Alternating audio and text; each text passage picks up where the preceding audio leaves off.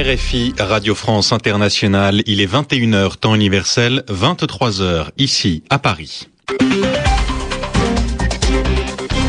Antoine Janton.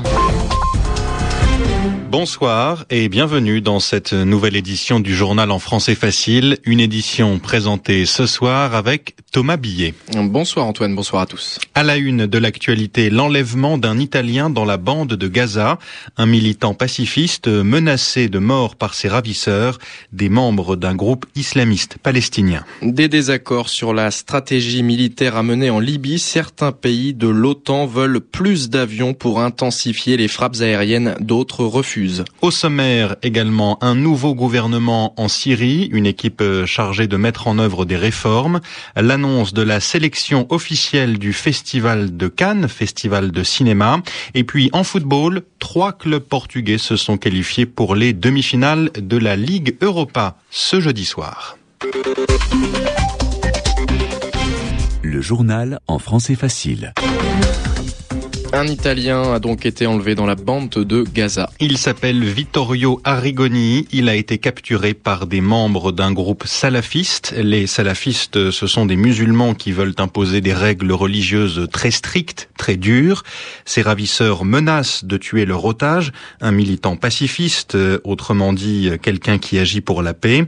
Un homme qu'on voit blessé dans une vidéo diffusée sur Internet, une vidéo qui inquiète les autorités italiennes. À Rome, pour RFI, Anne Lenir. Vidéo sont impressionnantes. On voit ce volontaire italien Vittorio Arrigoni qui collabore également pour le quotidien de gauche indépendant italien Il Manifesto depuis 2008, vêtu d'un t-shirt noir, les yeux bandés, avec d'évidents signes de violence sur le côté droit du visage. On voit aussi une main lui tenir brutalement la tête par les cheveux. Selon le contenu de la vidéo mise en ligne par This is Gaza Voice, Vittorio Arrigoni a été enlevé à Gaza par trois hommes, appartement à un groupe salafiste qui menace de le tuer d'ici moins de trois jours si le gouvernement de Hamas ne libère pas des détenus salafistes.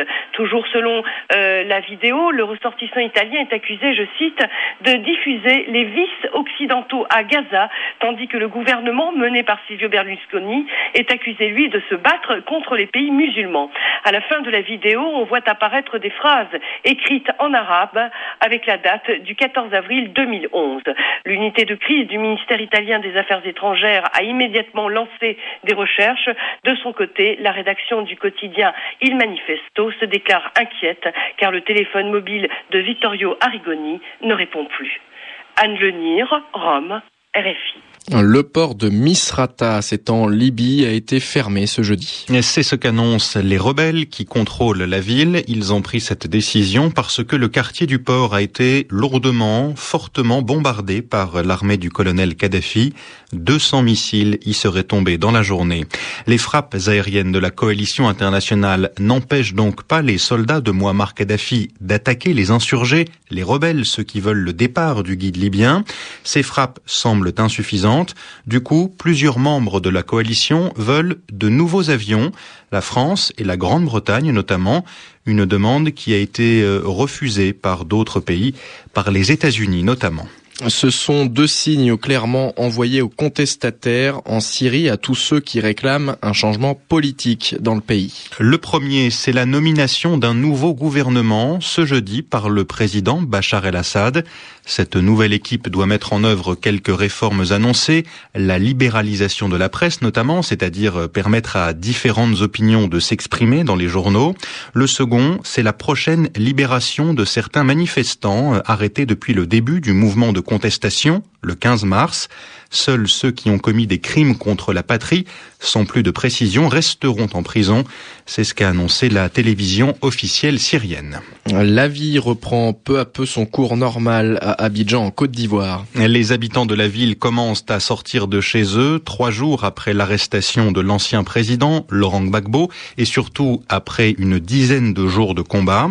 La sécurité s'est améliorée dans les rues d'Abidjan, grâce notamment à des patrouilles.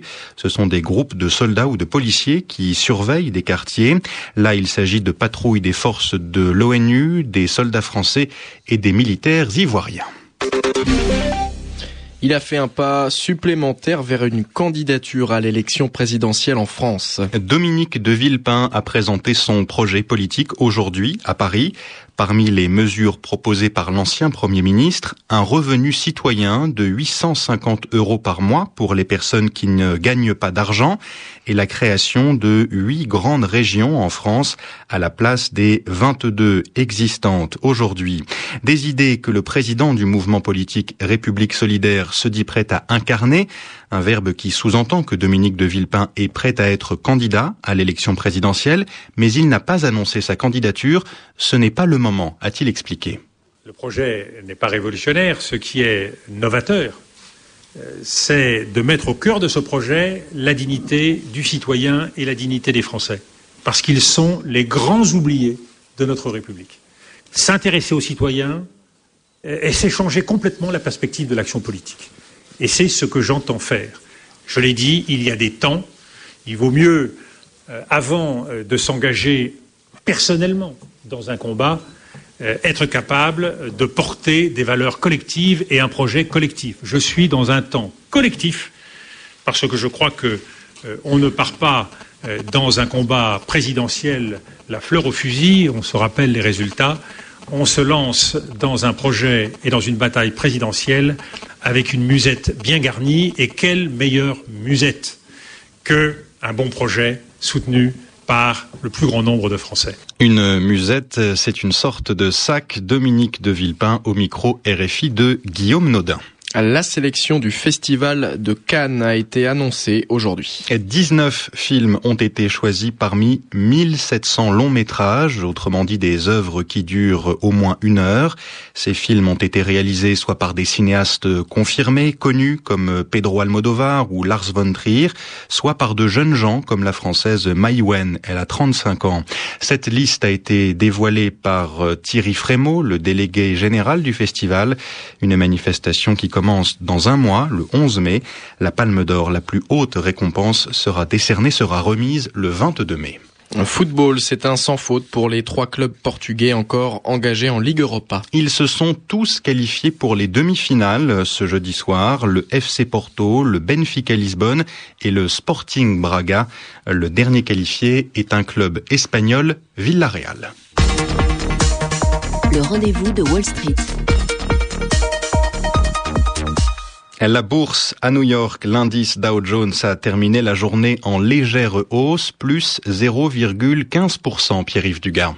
L'indice Dow Jones arrache ce soir 14 points et revient à 12 285 dans un volume de plus de 920 millions de titres sur le New York Stock Exchange, tandis que l'indice du marché Nasdaq, lui, cède un petit point et finit à 2760. La forte croissance du marché des tablettes numériques porte tort au PC et du coup plusieurs valeurs de ce secteur, notamment Dell, Hewlett Packard, Intel et Microsoft, ont reculé. Comme hier, des valeurs bancaires ont été malmenées. C'est en partie le résultat de l'observation hier faite après la publication des résultats trimestriels de JP Morgan Chase du recul de l'encours des prêts aux entreprises par le géant bancaire dans un environnement où les grandes banques sont plus réglementées, il deviendra plus compliqué pour les grandes banques américaines de réaliser de fortes augmentations de profits. Fort recul de Goldman Sachs, le pilier de Wall Street, est sévèrement critiqué par une sous-commission du Sénat américain. Après des mois d'enquête, elle accuse la banque d'avoir agi contre l'intérêt de ses clients du côté des statistiques économiques, deux déceptions aujourd'hui. La première est la hausse inattendue des demandes initiales hebdomadaires d'indemnisation chômage. La seconde est l'augmentation de 0,7% de l'indice des prix à la production au mois de mars aux États-Unis. C'est davantage que prévu et s'explique en partie par la forte hausse des prix de l'énergie. En dépit du nouveau coup de froid sur les marchés de la dette souveraine, l'euro tient bon aujourd'hui et finit à 1,4490. Sur les marchés de matières premières, le baril de pétrole brut léger qui est coté à New York grimpe encore de plus d'un pour cent et revient à près de 109 dollars. Le contrat de coton perd 0,7%, le contrat de café gagne 0,5% et le contrat de cacao s'offre lui 1,9%.